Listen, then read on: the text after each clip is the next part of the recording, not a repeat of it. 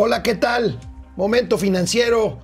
Lunes 16 de diciembre, ya cuenta regresiva para las vacaciones, amigo, y tremendo A ver, revuelo. A ver, a ver, a ver, a ver, a ver. ¿Cómo que cuenta regresiva? Para Ya todos. empezaron. Ya, ya ¿Qué- muchos están de vacaciones. Reyes?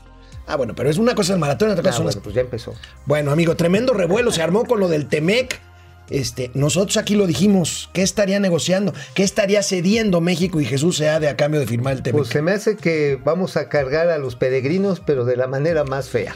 Ojalá y no sea de demasiado tarde. Ya fue. Esto es Momento Financiero. El espacio en el que todos podemos hablar. balanza comercial, Inflación, evaluación, tasas de interés, momento financiero, el análisis económico más claro, objetivo y divertido de Internet. sin tanto choro. Sí, Y como les gusta, peladito y a la boca. ¡Órale! ¡Vamos, réjete bien! Momento financiero. Amigo, el martes pasado, 10 de diciembre, eh, pues se llegó al arreglo y se firmó eh, pues la intención de los tres gobiernos, México, Estados Unidos y Canadá, de lo que será el nuevo Temec. Luego, Ajá. al día siguiente, se hace el anuncio, todo, y luego el jueves, El jueves se eh, aprueba en el Senado mexicano. Bueno, resulta, resulta que el fin de semana apareció lo que nosotros habíamos advertido aquí. Nosotros dijimos, oye, ¿qué estará negociando de más el gobierno mexicano para que esto fluya tanto? Bueno, se nos acusó de que éramos agoreros del desastre y no sé qué más cosas. Se habló del tema de los inspectores laborales en México para garantizar el cumplimiento de la reforma laboral. Bueno, pues amigo, el sábado, el sábado pasado, antier, el señor Jesús Seade salió a dar una conferencia de prensa en donde pues resulta que sí aparecieron, sobre todo en el texto que se envió a la Cámara de Representantes de Estados Unidos, la figura de los famosos inspectores o agregados laborales. Esto desencadenó un tremendo escándalo que sigue hoy, hoy por la mañana, en la, precisamente en la conferencia de Palacio Nacional. Amigo, ¿cómo estás viendo Pues las cosas? bien, fíjate que estaba aquí viendo precisamente el documento de adendum protocolario. Pero esto ya parece las bodas de los, de, de los, eh, ¿cómo se llama? De los fashion, de los, de las celebrities. jet set. Del jet set. Sí, porque no acaba la luna de miel y ya se están agarrando a guamazos. ¿eh? sí, la verdad está en que esto sale de repente el viernes, eh, se da a conocer en los Estados Unidos de que se están contratando por el Departamento de Estado a cuando menos cinco interesados en ser agregados laborales. Entonces se da cuenta entonces el gobierno mexicano que le habían dicho, sí, sí, no va a haber inspectores, va a haber, va a haber agregados, porque es parte del trámite legal que tienen que hacer los Estados Unidos, tienen que internalizar, así como ellos tienen agregados comerciales, así como tienen agregados culturales, diplomáticos de inversión, agregados militares, es algo que tienen que procesar para después nombrarlos y mandarlos al país donde tienen su representación. Si es un procedimiento interno. Ahora, la pregunta es, oiga, don señor Jesús Seade, Chuchito, ¿no se dieron cuenta? ¿O será que a Chuchito lo bolsearon? Pues no sé, no sé. El caso es que el Ahorita está en sábado. Washington, ¿eh? el- ahorita está en Washington, ahorita vamos para eso, pero vamos a recapitular. El sábado, muy temprano, el subsecretario de para América del Norte Sí, y decir, jefe "Chin". negociador salió a decir, híjole, híjole, salió, convocó rápidamente una conferencia de prensa en sábado en la, can- en la Cancillería y esto fue lo que dijo. Los títulos 7 y 8 de la iniciativa HR 5430 contienen disposiciones y mecanismos que se esperaría hubieran sido compartidos en detalle con México, en el, ánimo de buena fe que imperó en la negociación y que solo manifiestan una lamentable desconfianza en el propio tratado. Nos reservamos el derecho de revisar los alcances y efectos de estas disposiciones, mismas que nuestro gobierno y pueblo sin duda verán claramente como innecesarios. Asimismo, le anticipo que México evaluará no solo las medidas planteadas en el texto al que hago referencia, sino el establecimiento de mecanismos recíprocos en defensa de los intereses de nuestro país. Bueno, mira, aquí dice eh, precisamente este adendum en el capítulo 23 laboral. Eh, no lo voy a leer todo porque es un poquito largo. Dice así más o menos. Eh, Por otra, para mayor certeza, un incumplimiento es de una manera que afecta el comercio y la inversión entre las partes. Involucra a una persona o una industria que produce una mercancía suministra servicios, comercios entre las partes o tiene una inversión en el territorio en parte del país que ha incumplido. ¿Qué quiere decir esto, amigo? Que si hay alguna violación, específicamente en contratos colectivos de trabajo, en representación sindical y libertad sindical, que fue el protocolo 98 que se firmó por parte de México el año pasado de la Organización Internacional del Trabajo, bueno, pues resultaría que entonces se tendría que ver si hay una especie de dumping laboral. ¿Y qué creen que van a hacer los representantes demócratas? Bueno, los Steelworkers estuvieron muy activos. Los acereros. Los acereros y no los de Pittsburgh. No, bueno, que perdieron ayer, por cierto. Ah, por cierto, bueno, pobrecitos. Este, pero bueno, además de esto, hay que recordar que los representantes de los United Steelworkers visitaron siete veces al Senado mexicano. ¿A quién crees? A Napoleón Gómez Urrutia. ¿Y sabes a dónde los llevaba don Napito? ¿A dónde? Los llevaba con, con Luisa María Alcalde. ¿Para qué? Pues, pues para lo que pasó. Bueno, el caso, que es que, el caso es que se desató el escándalo. México ya había dicho que rechazaba tajante y completamente eh, la presencia de inspectores. Y miren, nuestro querido amigo Ariel Mutsatsus, que es, que es corresponsal de varios medios mexicanos en Washington, Saludos, subió, saludos Ariel, subió esta foto a su Twitter que es muy significativa. ¿Por qué? Porque a partir de lo que estamos comentando, se comentó de la... eh, pues de lo poco eh, pues eh, común, por no decir poco serio, de que México negociara con un solo personaje sentado en la mesa. En este caso, Jesús Seade, que en el último tramo de la negociación, pues se vio solo, sin absolutamente ningún asesor, sin cuarto de junto, sin, eh, pues a- no puedes negociar tú solo una cosa de este nivel, amigo. Siempre hay, los empresarios de hecho se quejaron de que no los habían tomado en cuenta en la última parte de la firma del tratado y de la mesa de negociación. Mira, de hecho lo que hay que decir es que incluso el mismo protocolo de adendum, aquí lo tenemos, este, es muy técnico, está complicado, no es fácil entenderle. Si necesitas el soporte, pues de este cuarto un de, equipo. junto, que este cuarto de junto de los empresarios que más bien los mandaron al cuarto pero de la azotea. Sí. O sea, los chisparon y de repente dijeron, oigan, pues vénganse aquí al, proto, al evento del protocolo acá Palacio Nacional y qué vamos a firmar, pues quién sabe, pero tú lánzate. Híjole, bueno, pues miren, el caso está en que, como decía Mauricio Flores Arellano, el, el subsecretario Seade viajó, viajó ayer mismo a Washington y hoy tendrá reuniones, pues va a pedirles, va a pedirles en términos futboleros que metan, que no, que metan el Temec al bar, que lo revise el bar para ver si No, vale o no se vale, porque pues no sé. Tenemos una encuesta en Facebook, nos chamaquearon con el nuevo Temec o no.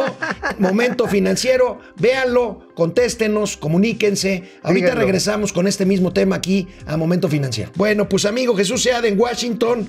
eh, eh, aquí la pregunta es, estaba en el documento que se firmó aquí en México, que tardó en llegar, por cierto, la versión en español. Estaba esta parte de los visores, de los agregados laborales, estaba o no estaba. Me parece que no, me parece que lo que No. se firmó en el Senado es un marco general y de lo que nos dimos cuenta entre viernes y sábado es que en el documento completo técnico que se envió a la Cámara de Representantes de Estados Unidos para firmar es cuando ya se veía un capítulo y es un capítulo completo, es un capítulo completo Es donde se habla 23 laboral. donde se habla claramente de los inspectores, Mira, el de los Es inspectores el laborales. artículo 23.3 en el apartado 4 de, esta, de este acuerdo agregatorio, es donde se especifica la creación de paneles. Ahora, ¿Te, Eh. acuerdas que decíamos, ¿y qué significan los paneles? Amigo, los paneles van a ser inspectores. Pero les van a poner, mira, les van a cambiar el nombre. Yo hago una apuesta, es más. Van a llegar los agregados. Demos brincos, sombrerazos. Y digo, pues el señor Ricardo Monreal, líder del Senado, eh, bueno, en la Junta de Coordinación Política, que el Senado también se encrespó. Dijeron, oigan, pues, ¿qué nos dieron a firmar? Sí. Incluso llegó a invocar a la Convención de Viena de que si Estados Unidos quiere mandar un agregado cultural que no está reconocido por México, Agregado laboral. Ajá, laboral, perdón. Agregado laboral, lo vamos a chispar, que no le vamos a dar reconocimiento, que va a ser un gringo más aquí de paseo, ¿no? Que va a ir al este que se llama, una de, bar- de costillitas barbecue que están bien sabrosas. Pues hay varias aquí. Que se llama pinche gringo barbecue. No, de veras. Así se llama. Luego les paso una foto. Ah, la cuestión está en que si se lanza México este tiro, pues es ponerle ya un una, pistola en la cabeza al Temec. Así que yo hago una apuesta, amigo. Van a llegar con el nombre ya sea de agregados, de visitadores, de observadores, cualquier nombre para bajarle un poquito el rasponzote que se llevó México. ¿Pero de qué van a entrar? Van a entrar. Contesten nuestra encuesta en Momento Financiero, en Facebook.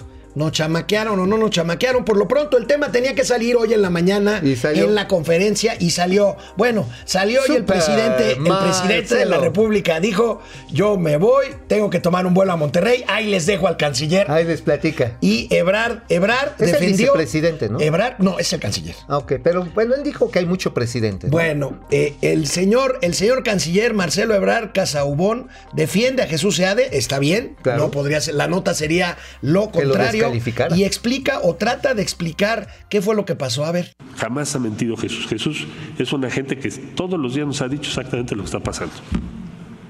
Y por eso el sábado también lo dijo. Y es el valor supremo. Segundo, marca la forma porque no fue consultado él como representante de México. ¿Y por qué es todavía más relevante? Pues porque los agregados los autoriza México. Ese es el fondo. Es decir, ningún país puede designar agregados en México si nosotros, nosotros, la Secretaría de Relaciones Exteriores, vía la Dirección General de Protocolo, no los acepta. O ¿Y qué más se nos puso a explicar el supercanciller Marcelo Ebrard? A Ahí ver. les va. Entonces yo espero que las negociaciones de hoy, como siempre lo hemos hecho, den un buen fruto. Eh, yo les reitero a ustedes que le, que le tenemos confianza a SEADE porque nunca ha mentido. Menos ahorita. Y el día de hoy que va a estar en sus reuniones, que se sepa que cuenta con el respaldo y la confianza de México para plantear lo que estoy diciendo. Porque está actuando pues, para defender los intereses de nuestro país. Eso es el objetivo. Fíjate que aquí hay un elemento interesante que en la mañanera, y que sí viene también aquí en el texto del adendum, este, que México en contraparte puede mandar, o cuando menos visitadores, para hacer quejas específicamente de violaciones, violencia laboral y de discriminación a mexicanos que están trabajando en Estados Unidos. Que no son pocos los casos, nada más recordemos el terrible evento este de la balacera que se suscitó en un Walmart, donde murieron, pues básicamente fue una expresión de odio contra los mexicanos. ahora, ¿me quieres decir con esto que el control de daños de lo que acaba de pasar es que Estados Unidos acepte que allá haya inspectores, visores mexicanos? ¿Acaso me estás diciendo eso? Mm, Pues es lo que está dando a entender el señor Marcelo Ebrard. Bueno, claro, va. es lo que está diciendo. Pues sí, vamos a ver qué dice- vamos a ver qué dice el a señor ver, Trump. A ver, a la letra dice eso. Sí. A la letra dice esto, pero, Bueno. pero Bueno, una cosa mire. es la real política y otra es la política de verdad. Exactamente. Bueno, vamos con comentarios. Juan José Medina Ordaz desde Sombrerete, Zacatecas. Y Arturo Lai nos dice, yo quiero ir a Sombrerete, Zacatecas. Mm. Pues bueno, Hay pues ir, vamos, hay que ir. Hay que ir. Sergio Medina Villela desde. Tijuana, saludos. Carlos Aceves. Saludos. Sí vendrán inspectores entonces. Ya te contestó el señor Flores Arellano, mi querido apuesto. Carlos. Hacemos apuéstale. Apuesto. Eh, Jorge Sandoval, Un pomo. no entiendo por qué es tan grave lo de los inspectores. ¿No sería más grave saber que la- las cosas que van a inspeccionar? Híjole, Jorge, no sé, a reserva de que me diga algo más, Mauricio, pues a los empresarios, si tú eres empresario, no creo que te gustaría que tuvieras ahí visores gringos en tu empresa, ¿no? Eso sí, mira, también hay otro aspecto. No sabemos todavía bien cómo se van a instrumentar esos paneles y hasta dónde en un momento dado pasan en el proceso comercial a generarte pues un bloqueo arancelario, ¿no? Que en un momento digan, oye, es que tú no estás eligiendo de manera correcta a los líderes aquí de esta empresa y por lo tanto te detengo tus cargas en la frontera o empiezo un procedimiento para ponerte un arancel. Uf, bueno, este Eso Julio Michelena complicado. Ayala, saludos desde Guadalajara. En esta semana de compras navideñas, ¿podría subir el consumo igual que en la semana del Buen Fin? Buena pregunta. Eh, yo creo que sí, pero va medio mesurado, ¿eh? Sí, no va tanto como otros años. Sí, porque la gente está cautelosa de lo que va a suceder el año que viene. Alberto, con Alberto. Hugo Cruz Padilla, saludos desde Tlajomulco de, de Zúñiga, eh, ahí, junto a Guadalajara. Juan Murguía, Munguía, Ah, si sí. lo sabían, si lo sabían, solo les surgía firmar el tratado. Este, Creo que híjole, sí. yo creo que andaban con mucha prisa. Y eso, sabes qué, como cuando andas con la calentura y te quieres casar, así, y dices, sí, sí, mi vida, yo sí me caso. Tómala. Y, resulta que vienes mancomunados y resulta que pierdes No, y además tienes que llevarte a la suegra. No, tienes no, que no. meter a la ya casa me digas, al suegro, que vaya el hermano gorrón. Alberto Hugo Tómala, Cruz. Padilla, este, el que nada debe, eh, ¿por qué es tan grave el que nada debe, nada teme? Bueno, esa es una frase muy de la 4 Bueno, también una cosa es muy cierta, ¿eh? El hecho de que se le quite una herramienta de competitividad que así había sido los salarios bajos en nuestro país, sí afecta a las exportaciones mexicanas. Nadie está en contra de que a los mexicanos les paguen mal. El hecho está en que si lo subes de golpe, ¿sabes qué pasa? Los trabajos se van a los Estados Unidos, automatizas y ¿quién creen dónde se quedan los desempleados? aquí en México.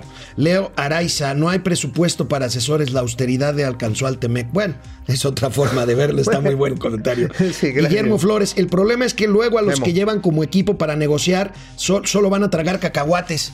Ay, es mi amigo el vocero de Ebrard. no, no le digas eso a Robert. Eh, Lo bueno. queremos mucho. Recuerden que tenemos una encuesta abierta, nos chamaquearon con el Temec, ¿O no? véanlo o no. Regresamos. Bueno, amigo, como tuve oportunidad Mm. de informarle a nuestros amigos de Momento Financiero el viernes, Sí, este no fin de semana no estuviste, pero mandaste material. Ahora Ah. sí trabajó Mauricio. ¿Vieron el video? Estuvieron Sí. ahí, en- estuvo en Puerto Chiapas. en Puerto Chiapas y trabajando bien, en serio, ¿eh? Ese sí ya no fue entelequia de que vamos a hacer. Ahí ya están haciendo. Bueno, ahí está, mandó el material. Pero bueno, este fin de semana tuvo eh, lugar en la península de Yucatán, en el sureste mexicano, la consulta para ver el tren Maya. Bueno, no había mucho que esperar. Se aprobó, eso era obvio. 92% de los votos dicen sí al tren Maya, mi querido Mauricio. Flores Salgado. 92% fueron 630 comunidades las consultadas, 266 casillas distribuidas en 53 municipios. Qué bien me la sé, ¿eh? Ándale. Sí, no, y Y digo, a, a ver, ¿y te sabes el presupuesto? el presupuesto. No lo digas, no lo digas, lo dijo el presidente hoy en la mañana. A ver. A ver, viene bien. alrededor de 120 mil millones de pesos. Ya tenemos eh, seguros alrededor de 60 mil por los ingresos que se obtienen por el cobro de impuestos a turistas. Ese dinero, no lo olvidemos, se usaba para supuestamente promover el turismo y se demostró que no se le daba ese uso. El resto, los otros 60 mil, van a ser financiados con el presupuesto público. No va a ser deuda. Pues yo, yo le tengo otros datos. A ver. El número de turistas a la zona, pues ahora sí que la joya de la corona, la Riviera Maya, cayó 10% vía aérea. Está registrado, ¿eh? Un Ya mal cayó. dato, muy Sí, mal dato. Sí, sí, cayó. Cayó porque pues la promoción turística sí se necesita. Ahora, se le dio como capital semilla para el proyecto del Tren Maya. Acumulados en este año deben ir ya entre los 7 mil de este año y los que están esperando. Quizás se junten unos 20, 30 mil millones. ¿Cuál va a ser la fórmula para llegar a esos primeros 60 mil millones? Bueno, seguramente vienen ya las partidas presupuestales y esto es muy importante porque cambió la formulación. Hace un año lo que se estaba diciendo era que la mayoría de la inversión debía de ser privada, 90%, y 10% pública, pero ya cambió. ¿Y sabes por qué cambió? Porque por la- los inversionistas privados es complicado entrar a un proyecto en el que no tienes todavía certidumbres sobre los derechos de vía. Por eso la importancia de la consulta. Ahora, todavía hay cerca de 12 comunidades donde se sigue llevando la consulta, son donde el, el tren tiene más cercanía debido a que la gente está preguntando cómo va a incorporar sus bienes, su tierra. Es más, si tienen asambleas ejida- ejidales, porque hay mucha propiedad ejidal ahí, si pueden vincularse. O sea, si es un trabajo serio, estuvo auditado por la ONU, no fue así como la consulta del aeropuerto, que fue una, esa sí fue una consulta pitera, ¿no? La verdad, para cancelar el Naim, el fenecido Naim, amigo, pues fue una, sí, una consulta patito. Pero esta sí estuvo organizada desde, pues prácticamente julio de este año. Ahora, votó poca, votó poca gente, ¿no? Pues mira, habrán votado que no más de 2 millones de personas, pero fue precisamente en las zonas donde sí está Bueno, pasando tenemos más comentarios, Viene. querido amigo Guillermo Flores. Viene. Eh, no, esto ya. Eh, Gabriel Álvaro Narváez, Armando Narváez, saludos desde Armando. Vancouver, Vancouver. Órale, saludos, mucho Car- frío. Carlos Montañez se chamaquearon ellos solos. Alberto Hugo Cruz Padilla, me parece bien para que las empresas mexicanas respeten los derechos de los trabajadores. Bueno, Fernando Oye, A. no lo podemos haber hecho nosotros. Pues eso lo podemos hacer nosotros. Se supone que lo debemos Bueno, hacer y más nosotros. que hay un gobierno del cambio, ¿no? Fernando A. González, felicidades por su programa. Muchas gracias, Fer. Gracias. Alejandra Colchado.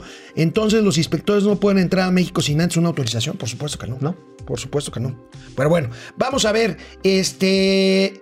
Esta tarde, esta tarde se da a conocer, el presidente fue y vino a Monterrey y se da a conocer el nuevo salario mínimo. Los detalles se los vamos a tener mañana aquí en Momento Financiero. Actualmente cerramos el año con el salario mínimo en alrededor de 102 pesos diarios en eh, la zona centro o en la mayoría del país y 170 pesos más o menos en la frontera, norte. Que 20% es lo que se especula va a ser el aumento. Ahora, bueno por los que trabajan con el salario mínimo. Digo, de todas maneras, el salario mínimo pues no es como para echar la, la casa por la ventana. Estamos hablando que pues llegará a 120 en el- la zona centro y sur del país, 125. En la frontera norte pues estará rascando los 200 pesos. Eso no hace un patrimonio. Mañana, mañana les vamos a tener todos los detalles de este nuevo salario mínimo para 2020. Y mientras tanto, pasó desapercibido entre Tren Maya, el Teletón y, ¿El Teletón? y la subasta que ahorita vamos a Oye, ¿tú le hablar. entraste al Teletón? Este, no, no. Hijo, Yo tengo otra forma de apoyar a los discapacitados. Luego, luego te lo cuento. Ah, ok, está No bien. te- una está forma bien. directa. Bueno. Órale, eso está bien. Este fin de semana pasó sin, bueno, no sé si sin pena ni gloria, Ah, sí pasó, pasó. Ay, pasó ¿cómo te tranquilo, sin ningún problema, sin ningún sobresalto, el paquete económico, el paquete económico de la Ciudad de México 2020, esto es cuánto se va a ingresar, cuánto se va a gastar. La secretaria de Administración y Finanzas del gobierno capitalino, Luz Elena González Escobar, pues parece que hizo la tarea y bueno, pues tenemos un ingreso total de más o menos 240 mil millones de pesos para la Ciudad de México. Algo parecido de gasto va a estar equilibrado. Y aquí el dato es que educación aumenta 128% y seguridad se incrementa casi 7% en un presupuesto que ya venía incrementándose oye, hace mucho tiempo. y este, educación van a hacer más universidades estas. No, no, no, creo que no, no, traen un esquema diferente al que traía Pues es que sabes Obrador. qué dicen que estas universidades ahí sí deben de meter a los a los narcos, ¿eh? ¿Por qué? Pues nadie sale. ahí sí los meten, nadie sale de esa bueno. universidad. Bueno, y la madre, la madre de Todas todas las las subastas. ¿Quién la organizó? El IPADEPURRO. El IPADEPURRO. El IPADEPURRO, el Instituto. instituto para devolverle al pueblo lo robado. y da, y, y- bueno, tuvo cosa. lugar mientras pasan cosas importantes. Aquí estábamos preocupados que si se vendía la casa de un narco en Culiacán. No, ¿quién la va a comprar? ¿Quién la va a comprar? No la compraron. o nadie la compró. el Ferrari que sí se vendió y el McLaren que sí se vendió. A ver, Ricardo Rodríguez, director general del IPADEPURRO, esta mañana en la conferencia de prensa. ¿Qué dijo? ¿Qué dijo? No hay video. Ah, no tenemos No, el yo video. quería ver el McLaren. Bueno. pero la cuestión está en que se recuperaron 52 millones de pesos, que son como los dos pesos de la Bartola, ¿eh? Ya están repartidos para hacer carreteras allí, caminos allá, escuelas acá. Pues no creo que alcance, ¿eh? Iban, es- esperaban 250 millones de varos, fueron 52 millones. Es una buena lana, pero pues lo están, pues la están reparte y reparte. Digo, No, son mira, la verdad es que, mire, suena mucho dinero, pero la verdad esto es ínfimo. La verdad es que, híjole, no, no, no, no, no pinta la verdad. Puedes apoyar caminos rurales de una entidad, no está mal y todo, pero la verdad es que es demasiada faramaya, demasiado para algo tan Bueno, simple como una pues, subasta. Bueno. Ah, vámonos. Amigos, vámonos. Terminamos esta Vámonos primera con el- y la de emisión de, la semana. Nos vemos mañana martes aquí en Momento Financiero. Segunda posada. Vamos, réjete bien. Momento financiero.